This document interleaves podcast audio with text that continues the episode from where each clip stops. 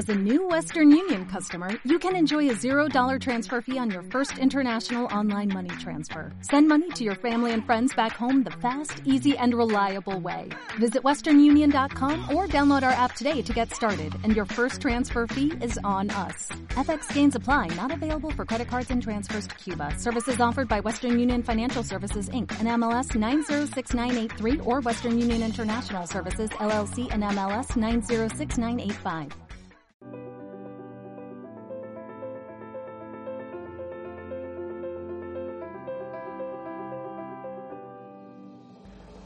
Hola a todos y a todas, soy David Hart, fundador y director de Saigu Cosmetics, y hoy voy a ser tu presentador en este podcast que hice con Gemma Gómez, creadora de Slow Fashion Next. Para los que no lo conozcáis, Slow Fashion Next es una plataforma referente en formación de moda, sostenibilidad y negocio. Sus cursos llegan cada mes a cientos de alumnos que quieren formarse en estos ámbitos para contribuir a minimizar la huella medioambiental que genera esta industria tan contaminante en el planeta. Gemma es una de las mayores expertas en España sobre moda sostenible. Después de trabajar varios años en grandes empresas de moda en España, se dio cuenta que ese no era el camino que quería seguir y apostó por crear un canal de formación y divulgación para generar un cambio en la industria. Los temas principales sobre los que hablamos en el podcast son los efectos negativos sobre el medio ambiente que tiene la industria de la moda, las consecuencias del auge del consumismo en este sector, también hablamos sobre si están habiendo cambios de hábitos en las grandes multinacionales, los cursos que ofrecen en Slow Fashion Next y muchos otros temas. Puedes encontrar más información sobre Gema en la web slowfashionnext.com y sus redes sociales. Te dejo los links en la descripción. Espero que disfrutes del capítulo y que te sirva para tener una visión más amplia sobre esta industria.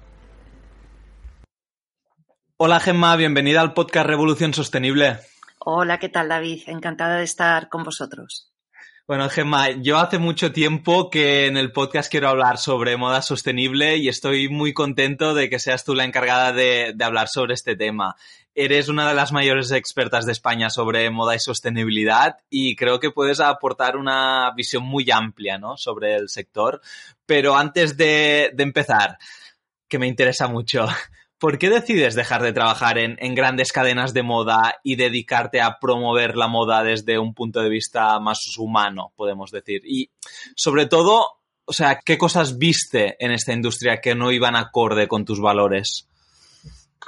Pues mira, David, eh, yo tengo que decir que a mí me encantaba ser diseñadora. Eh, yo primero estuve trabajando en París en un instituto de tendencias y allí era todo, pues eso, conceptos, colecciones, colores, ¿no? Nos quedábamos como en esta parte inicial, ¿no? De, de, este, de esta profesión. Y lo disfruté muchísimo. El problema para mí fue cuando vine, volví a España y estuve trabajando en dos grandes cadenas, eh, pues en los viajes a Asia, ¿no? Y, uh, pues yo que sé, tengo recuerdos de, por ejemplo, como íbamos en grupo, eh, de escuchar a un compañero decir, oye, mmm, si puedes evitar ir a esta empresa, eh, no vayas porque he visto niños trabajando, ¿no? Eh, íbamos, pues eso, visitábamos eh, proveedores de tejidos, proveedores de la prenda confeccionada y tal, ¿no? O luego, pues, por ejemplo, ir a otra zona y ver que es una zona donde todos son fábricas textiles, ver un río y ver como espumillas en los ríos, ¿no? Y eh, así como feo, ¿no? Y tú dices, uy, ¿esto de dónde viene? Y claro, si todos son fábricas textiles, tiene que venir de ahí. Y nosotros vamos a esas fábricas, ¿no? Y, y, luego, pues yo qué sé, de pronto estás comiendo un pez, ¿no? Y dices, Dios mío, si este pez viene de ahí, ¿qué tendrá dentro? ¿No? Y dices, y bueno, pues al final esto es un día, pero la gente que está aquí todos los días, que, que, que, estarán comiendo, ¿no? Entonces, bueno, pues luego cuando venía a mi, a mi puesto de trabajo, yo soy muy curiosa. Dicen que la curiosidad mató al gato, ¿no? Pues me ponía a ver informes de Greenpeace, de, de cosas que iba leyendo por ahí, muchas, bueno, muchas no, casi siempre en inglés, porque en español había muy poquito. Y empecé, pues eso, a descubrir temas, pues yo qué sé, desde los pesticidas del algodón a los químicos que se, se usan en la industria textil, ¿no? Como cuando van a los ríos y mares. Y bueno, pues fue un proceso hasta que me di cuenta de que yo no, no podía estar ahí, que no tenía nada que ver conmigo. ¿Y, de, qué año estamos hablando, Gemma? Porque has dicho que no se daba mucho bombo, bueno, sobre todo en, España. ¿De, qué año estamos hablando? Pues mira, yo te diría, o sea, yo empecé eh, pues igual sobre el 2005, por ahí, ¿sabes? Ya te digo que fue un proceso, ¿no? Y date cuenta que además yo también era mamá, tenía pues tu día, pues un día a día normal como el de cualquier persona, ¿sabes? De trabajo, casa, ¿no? Entonces esto, claro, tú vas ahí como descubriendo cositas, tampoco estás todos los días investigando como ahora me toca hacer, ¿no? Entonces era como de pronto, anda, ¿y esto? Y te quedas así, ¿no? Y bueno, pues vuelves, pues igual se te pasa un par de meses y no vuelves a mirar nada más, pues porque estás en tu inercia y al cabo de X tiempo vuelves a decir, ostras, y aquello que yo vi que era no sé qué, ¿no? Y te tengo que decir, pues eso, que no, no fue una, porque es una decisión muy potente, ¿no? Empezar a decir, me salgo del sistema cuando es, lo, es tu profesión y no sabes hacer nada más. Total, total, ese, ese cúmulo de, cosas, ¿verdad? Y, y entonces tú fuiste viendo todas estas cosas con las que no estabas de acuerdo y en, y en el 2011 montas Slow Fashion Next, ¿verdad? ¿Por, ¿Por qué lo montas? ¿Cuál es el objetivo detrás? Pues mira, yo cuando decidí salirme un poco de ese sistema, eh, lo primero eh, fue, ¿no? Pues si yo era diseñadora y lo que sabía hacer era moda, pues hacer una marca de moda sostenible. El problema que me encontré era que mm, eh, realmente la información, como, como te comentaba antes, la mayor parte de las veces era en inglés y yo soy como una persona muy coherente. Entonces, para estar segura, ¿no? Si yo miraba un par de fuentes sobre un tema y, y, no veía coherencia, pues para estar segura me daba cuenta de que investigar me llevaba mucho tiempo. Entonces dije, bueno, pues si esto me está pasando a mí, a cualquier persona que, que quiera hacer lo mismo que yo, le tiene que estar pasando igual. Y como en esa época yo ya me había formado también por, mm, por interés propio, ¿no? En temas de formador de formadores, todo este tipo de cosas, eh, pues dije, pues es que igual eh, no tengo que hacer otra marca de moda más, ¿no? Y lo que tengo que hacer es ayudar a esos que están buscando un camino nuevo, pues a encontrarlo. Y bueno, pues fue un poco así, un proceso bastante como orgánico, ¿no? Nada pensado, ¿no? Sino un poco eh, dejando que la vida te lleve con tus conclusiones. Y bueno, como todo proyecto, entiendo que debes haber tenido muchas dificultades, ¿no? Para, bueno, que te has ido encontrando sobre todo esas dificultades en el camino. ¿Cuáles han sido las que más te han costado superar? Wow. A ver, imagínate hablar de sostenibilidad y de educación en España, ¿vale? Yo creo que eso. Hace años, ¿verdad? hace exacto, hace tantos años, ¿no? Entonces, pues, eh, a ver, dificultades, pues todas. Yo que sé, como cualquier emprendedor y emprendedora. Luego, además, estamos hablando de una época ahora mismo eh, las metodologías de emprendimiento son mucho más eficaces ¿no? y más rápidas. En aquella época pues tampoco había nada. Pues sí, quizás la, una de las mayores dificultades fue la falta de formación buena, ¿vale? Eh, y, me sale la palabra en inglés, affordable, ¿no? Porque yo en aquella época, pues ya te imagínate, mamá eh, separada además en el paro, pues tampoco la inversión podía ser enorme, ¿no? Y yo creo que esa fue una de las principales. Y luego a lo largo de los años es curioso, todo el mundo habla de sostenibilidad y de educación, ¿no? Vinculándola con la importancia de la educación, pero no te creas que a nuestra puerta nos han venido, nos quiere todo el mundo para la foto, ¿sabes? Pero no hay, no hay nadie que te diga, oye, yo de verdad quiero aportar, apostar por esto, o poquita gente, ¿no? Hay que, no vamos a ser tampoco injustas, ¿no? Pero no hay como realmente una voluntad de, de llevar esa educación que todo el mundo dice tan necesaria a todos los sitios. Yo, o sea, en el tema de, información, cada día salen noticias nuevas, ¿no? Donde las críticas en, esta industria precisamente son muchas, ¿no? La explotación laboral, la contaminación, el consumismo. ¿Crees que hay una raíz detrás de todos estos problemas? Pues mira, yo creo que sí. Al final hay varias raíces, ¿no? Eh, lo primero, una economía eh, basada en un concepto ilusorio. Es decir, en toda la economía global del mundo capitalista se basa en el PIB, en el crecimiento infinito. Y eh, nosotros vivimos en un planeta que tiene límites. ¿Cómo podemos crear empresas con un crecimiento infinito en un planeta que tiene límites? No, no, eh, no tiene coherencia. Como te decía antes, yo soy muy coherente, ¿no? Entonces esto me empezó pues eh, a hacerme pensar, ¿no? Y al final yo creo que es una voluntad porque la información ya está ahí y te puedo asegurar que las grandes empresas tienen mucha más información que tú y que yo sobre todos estos temas.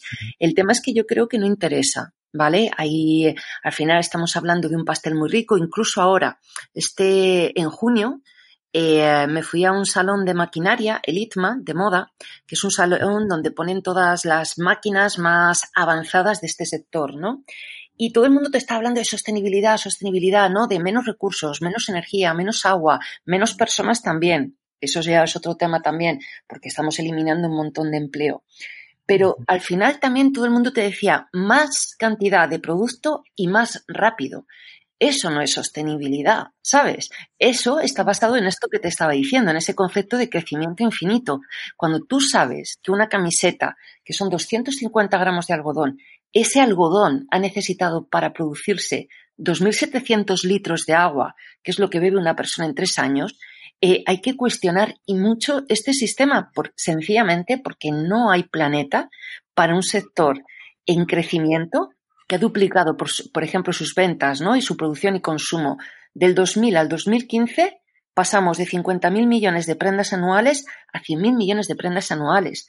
Yo solamente te he dado una cifra, la del agua, pero todo lo demás, ¿vale? Energía, eh, consumo de tierra, etcétera, es igual. Mira, acaba de salir un informe ahora mismo que los textiles, donde también incluyen textil del hogar, ¿vale? Es la, cuarta causa después de la agricultura, vivienda y transporte eh, de más presión medioambiental en Europa. Vamos a ver, señores y señoras, ¿qué estamos haciendo? O sea, por cambiar eh, toda la semana de ropa, mm, ¿no le voy a dejar un futuro a mi hijo? No sé, yo creo que tenemos muchas preguntas que hacernos. Total, que bueno, son cifras bastante impactantes. Al final, uh, la raíz de todo, bueno, o sea, el, el, problema general es el consumismo, ¿no? Que estas empresas intentan incentivar a través de marketing, a través de prácticas, ¿no? Para que compres, compres, compres y, y ese famoso fast fashion, ¿no? Pues que una prenda te dure máximo un año o seis meses y la tengas que volver a, a comprar, ¿verdad? Totalmente, totalmente. Y luego campañas tan agresivas como el Black Friday, ¿no? Eh, nos han, en vez de ser ciudadanos, hemos pasado a ser consumidores y consumidoras. Y yo creo que esto tiene graves repercusiones, pero no solamente eh, en nuestros bolsillos, que también, sino en todo. O sea, eh, hemos cedido un poco nuestro poder, ¿no? Y nuestra libertad. ¿no? Porque estamos como en piloto automático y en vez de coger y cuestionar eh, estas prácticas y decir, vamos a ver, realmente me tengo que quedar a hacer horas extras en esta empresa, ¿no? Donde estoy trabajando, que ya bastante les estoy regalando de mi tiempo para tener una pantalla de televisión más grande que ni siquiera me gusta, ¿sabes?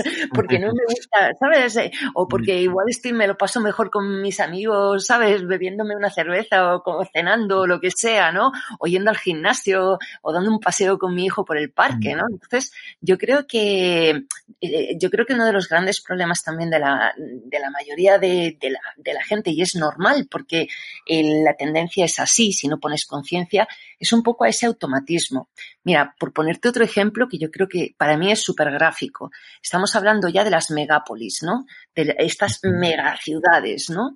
Y, eh, y tú cuando sabes que en la Unión, o sea, la, la OMS, ¿no? La Organización Mundial de la Salud, en el siglo XXI ha declarado la soledad como la mayor enfermedad de, este siglo, dices, vamos a ver, vamos, en vez de construir ciudades más pequeñas donde nos podamos conocer, donde conozcamos a nuestros vecinos, donde interaccionemos, ese ego, ¿no? Esa, eh, ese crecimiento infinito, ¿no? Y ese, wow, la, la megaciudad, ¿no? Nos, yo creo que nos turba un poco, ¿no? no y nos da reflejos eh, que luego no nos hacen bien, de verdad. Sí, sí. Mira, leía otro informe también, me estoy acordando ahora, que nuestro cerebro no está acostumbrado, o sea, eh, naturalmente no estamos acostumbrados a ver ciudades. Nuestra eh, tendencia interior es a vivir en el campo, porque son otro tipo de formas. ¿Vale? No estamos diseñados para estar a gusto entre líneas rectas. No sé si me explico muy bien. Sí, sí, sí, Entonces, eh, yo creo que somos muy incultos de nosotros mismos. Y eso también nos va a jugar, si, si, si seguimos con ese piloto automático, nos está jugando y nos va a jugar malas pasadas. Has dado ahí en un punto muy importante, ¿no? Que a todo el mundo le gusta dar la culpa, ¿no? A las corporaciones o al gobierno, que sí, que evidentemente tiene mucha culpa de, muchas cosas, ¿no? Pero al final también, uh, sobre todo las empresas, es el reflejo, ¿no? De, de, lo que queremos y exigimos nosotros. Si nosotros no compramos toda esa ropa, esas empresas no la venderán, ¿no? Entonces ese proceso de reflexión propio nuestro me parece que es una muy buena alternativa para empezar, ¿no? para empezar a mirarse a uno mismo, ¿no? ¿Qué, quiero, cómo puede aportar ¿no? y no contribuir a, estas prácticas? ¿Y cómo puedo ganar en libertad? No nos olvidemos, si las mujeres en general les diéramos una eh, mayor, una imagen de sí mismas mucho más normal, ¿vale? No tan prefabricada como la que se está dando ahora, imagínate la cantidad de industrias que caerían. ¿Vale? Y ojo, ojo, que yo no digo que no tengan que existir ciertas industrias, la, cultura, pues eso, de la moda, del maquillaje como hacéis vosotros, etcétera, siempre ha existido. Y, eh, yo creo que es bonito, pues igual que pintas un lienzo, te pintas tú. Puede ser una, una gran fuente de autoestima el dedicarte ese tiempo, pero no cuando tú, como si dijéramos, cuando tu referente siempre está fuera y siempre es inalcanzable y siempre más y siempre más, porque lo estás haciendo con un referente externo, no interno. No sé si me explico. Sí, y justo el otro día hacíamos un post en, nuestro Instagram diciendo que la importancia ah, no es si te maquillas o no, es desde donde lo haces, ¿no? Como bien decías, si lo haces desde un punto de vista pues más de creatividad y, y donde tú ya eres segura de por sí misma y, quieres maquillarte porque te gusta, pues genial, ¿no? Pero eso de que no eres suficiente y tienes que maquillarte para, para llegar a un listón, eso sí que ah, es lo que hay que empezar a cambiar en esta industria. Totalmente de acuerdo, totalmente de acuerdo y sobre todo pues eso, que una niña, no sé, o sea, tiene que ser una niña, que un adolescente tiene que ser un adolescente, que no necesita parecerse a no sé quién para ser perfecta tal y como eres. si miras a la naturaleza, es muy curioso, ¿no? Tú, tú, a mí me gusta mucho pasear en la naturaleza, ¿no? Y tú ves un pájaro y eh, un pájaro jamás querría ser otra cosa diferente de un pájaro. no está mirando a ningún sitio más. Lo, que quiere como mucho es eh, hacer para lo que está diseñado, es decir, volar, ¿no? Pues yo creo que ese autoconocimiento que estabas diciendo, David, ¿no? De saber mejor quiénes somos y, y lo que necesitamos, sí, yo creo que es muy, muy interesante para romper ese automatismo. Quiero seguir con un tema que antes has dado a ciertos datos que, yo personalmente no sabía y me han sorprendido. Y, justo preparándome la, entrevista, sí que leí también algunos datos de prendas que se destruyen cada año de ropa, ¿no? Que son prendas que, no se acaban vendiendo y, tampoco se reciclan, ¿no? Se destruyen. Y vi la cifra que eran miles de millones. Bueno, una auténtica barbaridad. ¿Qué impacto están teniendo todos estos residuos en el planeta? Pues mira, por un lado, eh, ha tenido el impacto de toda su producción, lo que estábamos diciendo, la tierra que se ha usado, el consumo de agua, los químicos que han ido a los ríos, eh, la energía que se ha consumido, todo lo que se hayan movido esas prendas a nivel de logística, ¿vale? Eh, por supuesto, el impacto social de los sueldos que no se han pagado, porque normalmente este tipo de prendas eh, nacen con bueno, unas condiciones cercanas a la esclavitud, ¿no? Y pues imagínate, todos esos impactos ya los han, ya, lo, ya los han creado, ya los han generado para un producto que no se usa y luego encima o se tira o se quema. Y encima, eh, cuando, bueno, eh, según una cifra de Ecotextil, la asociación, una asociación que trata del tema de los residuos textiles, em, unas 900.000 toneladas al año llegan de residuo a, a nuestros vertederos e incineradoras. Y lo más grave de todo esto es que cuando eh, tú te lees informes ¿no? de, pues de gases de efecto invernadero en vertederos y en incineradoras, eh, las emisiones de, de, CO2 equivalente más altas son las de textil. Es impresionante. Mm, o sea que eh, mucho más, mucho más de lo que creemos. Sí, sí, no, no, no son toda esa venta de, toda esa venta de ropa, sino todo lo que hay detrás y, la que no se vende, jolín, jolín, jolín. ¿Y crees que la donación de ropa o la venta de prendas de segunda mano de algunas apps, ¿no? Que, que ahora han salido es una buena solución? ¿Crees que es un parche? ¿Crees que no hay una buena gestión? Porque también leí que, que bueno, la donación de ropa al final no, no se acaba gestionando bien y mucha acaba en el mismo sitio, ¿no? Destruyéndose. A ver, pues mira, depende en esto, o sea, como todos con problemas grandes, eh, son problemas complejos. La donación, por ejemplo, eh, mm, realmente, bueno, lo primero, hay mucha, mucho comercio informal en la donación, ¿vale? Eh, te voy a hablar de África, que, lo que, que es lo que tenemos más cerca. Hay mucho, pues eso, comercio informal de compra de grandes volúmenes de ropa y que luego se llega allí a África a los mercadillos y lo que hace es súper barata y lo que hace, y además esto no es en África solo, ¿eh? esto es un problema además global, que estaba haciendo unas semanas en un retiro global y estamos hablando todos los diseñadores y, ah, y, profesionales, y esto es un problema en todos los sitios. Y lo que hace esa ropa barata es que mm, destruye el tejido emprendedor del, del local, ¿vale? Con lo cual, sí, es cierto, todo este tema de la donación hay que ver muy bien, o sea, eh, cuando no está bien regulado se puede convertir en un problema. Eh, yo creo que una, clave sería que mm, no pudieran viajar las prendas más allá del país donde se han comprado, ¿vale?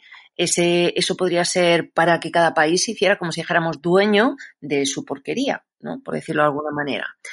Eh, luego, ¿qué más? Eh, ¿De qué, está, qué, estamos comentando además de esto? De la venta de prendas de segunda mano también, si crees que es una buena alternativa. A ver, yo sí que estoy a favor de la, de la venta de segunda mano. El problema es que se está poniendo como muy de moda, ¿vale? Entonces, eh, parece que esa ya es la solución, el reutilizar todas las mm. prendas que, que están ya sobre la superficie. Sí, es, mm, es, una muy buena idea, ¿vale? Y hay que conseguir alargar la vida de todas las prendas que ya están creadas en el mundo. Pero eh, hay también que pensar en cómo vamos a, mm, o sea, la industria tiene que seguir evolucionando, ¿vale? Y tenemos que seguir pensando en cómo evitar ciertos problemas. Por ejemplo, muchas de esas prendas de segunda mano eh, son de poliéster, ¿vale? Eh, para que te hagas una idea, el 65% del tejido a nivel global es poliéster. El poliéster es un plástico, tereftalato de polietileno, ¿vale? Lo mismo que una botellita de plástico que tú bebes y tiras, eso es como una prenda de poliéster, es lo mismo. Ese, poliéster, cuando lo lavamos en las lavadoras, eh, con el choque de la lavadora desprende microplásticos con la abrasión. Y esos microplásticos van por los canales, eh, a las tuberías, a ríos y mares, y en los mares, ¿quién se los come? Pues los, peces. Claro, ¿quién se come a los peces? Nosotros los humanos. Claro, efectivamente. Entonces, estamos haciendo pasar plástico en nuestra cadena trófica, ¿vale? Y este es un ejemplo, te podría dar otros, ¿no? El tema es que sí, lo insisto, eh, todo lo que podamos alargar la vida de las prendas que ya existen, fantástico. Pero empecemos a pensar también desde el origen, ¿no? ¿Qué prendas de verdad se deberían de estar produciendo? ¿Mm? Desde mi humilde perspectiva y con los retos a los que nos estamos enfrentando en el siglo XXI, solamente deberían de producirse prendas que, aporten valor. ¿Qué quiere decir esto? Pues que aporten sueldos justos, ¿vale? Que solucionen problemas sociales, porque hay, eh, con todo el tema de la automatización, va a haber una pérdida de empleo increíble y no es lo mismo perder tu empleo en una España donde te puedo reciclar con un curso a perderlo en una India donde solamente has hecho eso en tu vida y no tienes otra posibilidad, ¿vale? Em, bueno, pues eso, yo creo que hay muchas cosas a cuestionar y a, y, a, solucionar. Luego también, pues lo que decimos, ¿no? El tema de los tejidos. Eh, pues, por ejemplo, el algodón orgánico, ¿no? Eh, el algodón convencional es solamente el 3% del cultivo arable a nivel global y, sin embargo, está utilizando el 25% de pesticidas y 11% de insecticidas. Y luego se nos mueren las abejas pues eh, los únicos materias que se deberían de estar produciendo en la tierra eh, son materias que no estén utilizando pesticidas, que sean orgánicas, ¿vale? O sea que mm, pues eso, es como son eh, reutilizar, por supuesto, alquilar, por supuesto, y que las prendas que nazcan nazcan con criterios de valor, de aportar valor. Genial. Y sobre el tema de las grandes multinacionales, a ver, porque, o sea, están los Zara, los H&M, los Primars, todas, pues nos están empezando a vender, ¿no? De que sí que les importa el medio ambiente. ¿Tú crees que es verdad o que es una, eh, una apariencia que están intentando dar? Mira, este tipo de modelo de negocio está basado, como decía antes, ¿no? en, el, en, ese modelo de crecimiento de economía capitalista que es el PIB, ¿no? Eh, con esa base del PIB. Eh, son modelos de negocio nacidos en el siglo XX, muy jugosos económicamente, mm, eh, han optimizado todo al milímetro, son muy buenos optimizando están preparándose con maquinaria automatizada para dar servicio a esos mercados emergentes que nos están copiando y que quieren consumir como nosotras y nosotros. Y em, ellos, eh, el principio de la sostenibilidad, que, es el, que son los límites planetarios, es decir, todas esas áreas que no debemos sobrepasar para asegurar nuestra supervivencia, no lo están incluyendo en sus negocios. Entonces, por mucho que me hagas una colección, ¿no? Que igual supone un 1%, un 5% de tu producción global, cuando sigues creciendo indiscriminadamente, eh, eso lo siento mucho, pero no está eh, poniendo en, e, en, el, en core. En tu ADN, en el centro de tu empresa, el problema. Y como no incluyamos la naturaleza como eje principal de los negocios y de las industrias del siglo XXI, eh, vamos a tener grandes problemas. Mm, total, totalmente de acuerdo en ese sentido. Y también hablando sobre acciones que nosotros podemos hacer, ¿no? Para reducir esta huella que, estamos contribuyendo todos a, crear. ¿Qué, consejos prácticos les darías a los oyentes? Sobre todo, claro, cosas que tengan el máximo impacto, ¿no? En, en el planeta, el máximo impacto positivo. Pues sobre todo lo primero que vayan a sus armarios y que miren, porque normalmente a día de hoy la gente tiene los armarios repletos de cosas que no se ponen. ¿Vale? ¿Por qué está teniendo tanto éxito un maricondo? Pues por, eso. Porque la gente eh, compra, es mucho más lo que decíamos antes, piloto automático, ¿no? Nos vamos en vez de coger e irnos a, a, ordenar nuestros armarios y a ver lo que tenemos, no nos vamos a comprar. Es así. ¿Vale? Mm. Entonces yo creo que lo primero es tener un armario y además un, ropa que te siente como un guante, que lo siento mucho, con ropas que le salen bolitas a los dos días, que están cosidas, retorcidas, etcétera, una persona no puede, no puede sentirse la reina o el rey del mambo, ¿no? claro, te sientes bien cuando de pronto tienes un pedazo de abrigo, un señor abrigo, una señora falda, una señora chaqueta, ¿no? Que tú tocas el tejido y dices, wow, ¿no?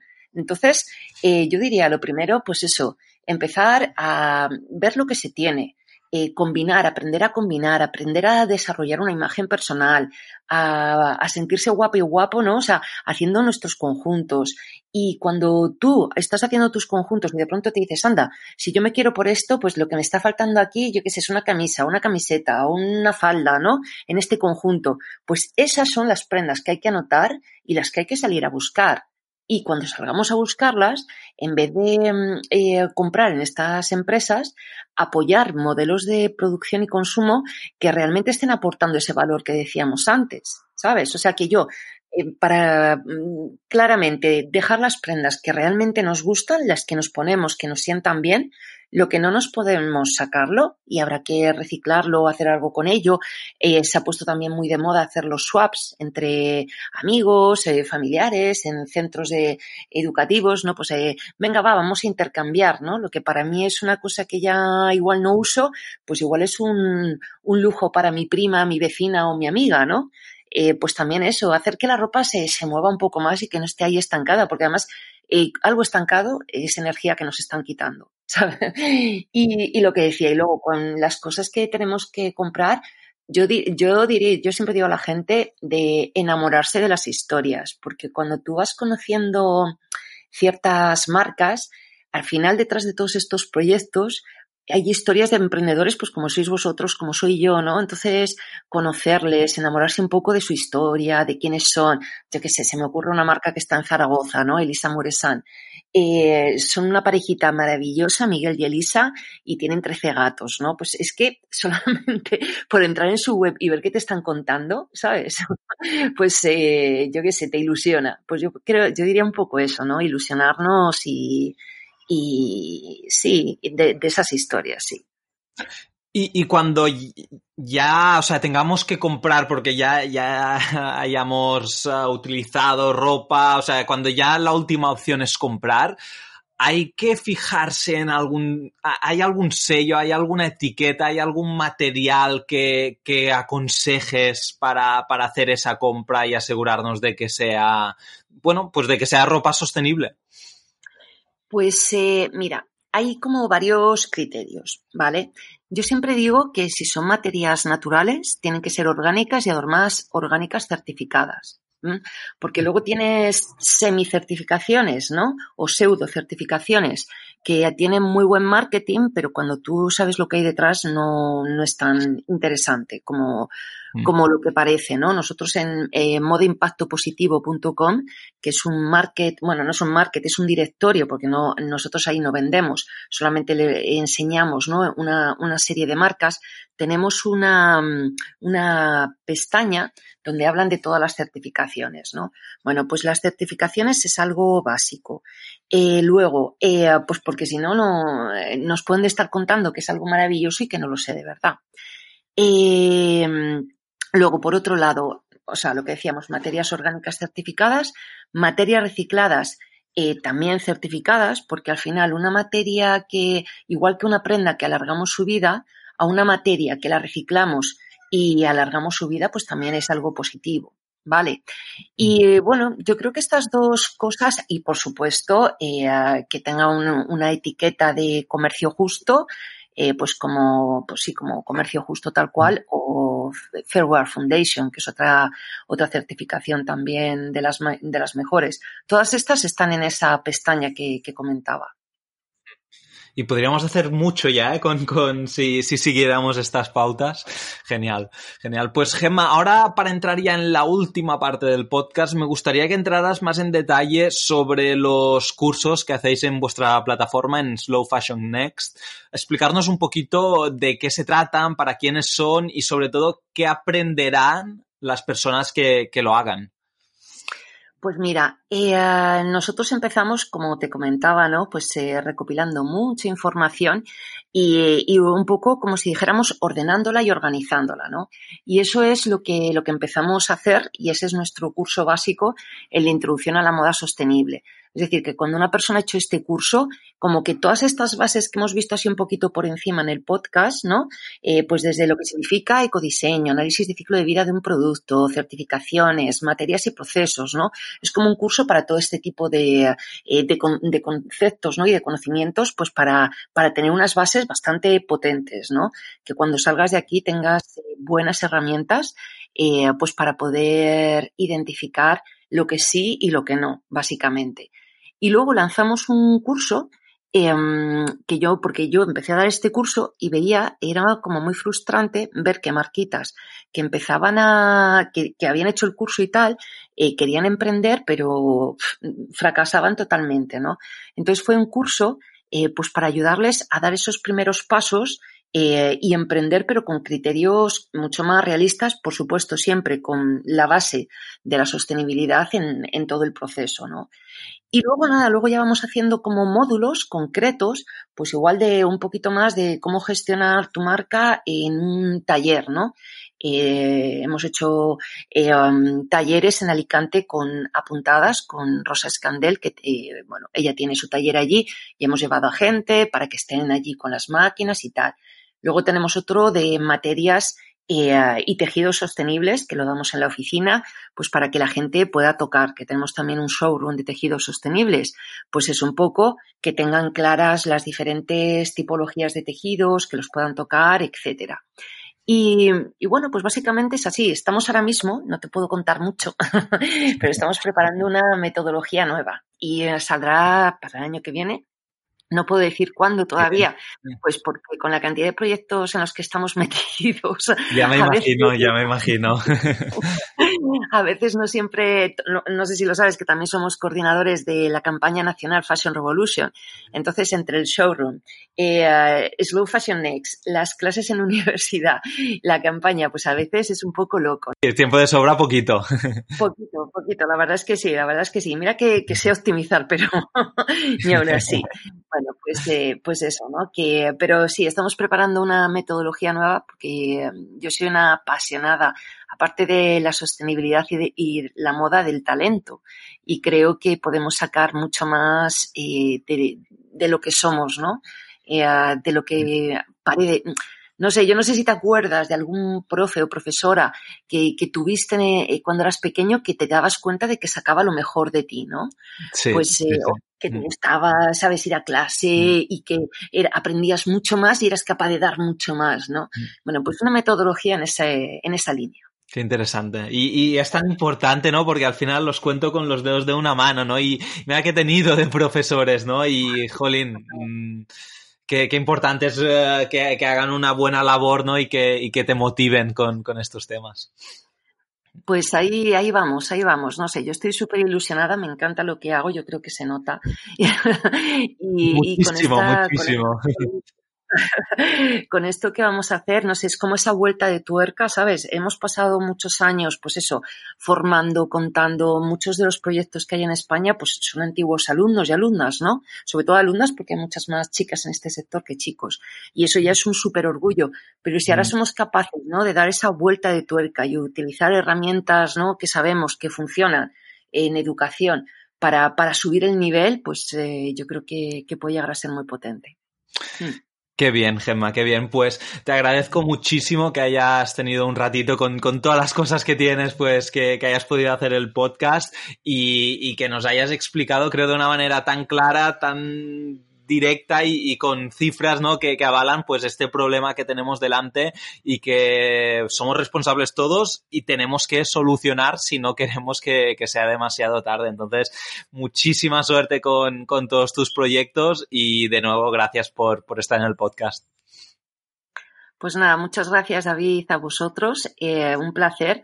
Y, tengo que reconocer que os he conocido gracias a este podcast. Y antes me estaba mirando ahí lo que eh, los productos y tal, y digo, uy, este creo que ya tiene dueña. O sea que tendréis noticias también mías por ahí de porque me han gustado mucho y me parecen muy bonitos. Y es que además yo soy una fan, pues como te decía antes, ¿no?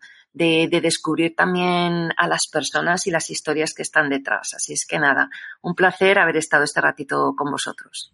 Muchas gracias. Muchas gracias por escuchar el podcast de hoy. Espero que te haya gustado. No olvides suscribirte y para nosotros significaría mucho si pudieras dejar una valoración. Un abrazo de todo el equipo de Saigu Cosmetics.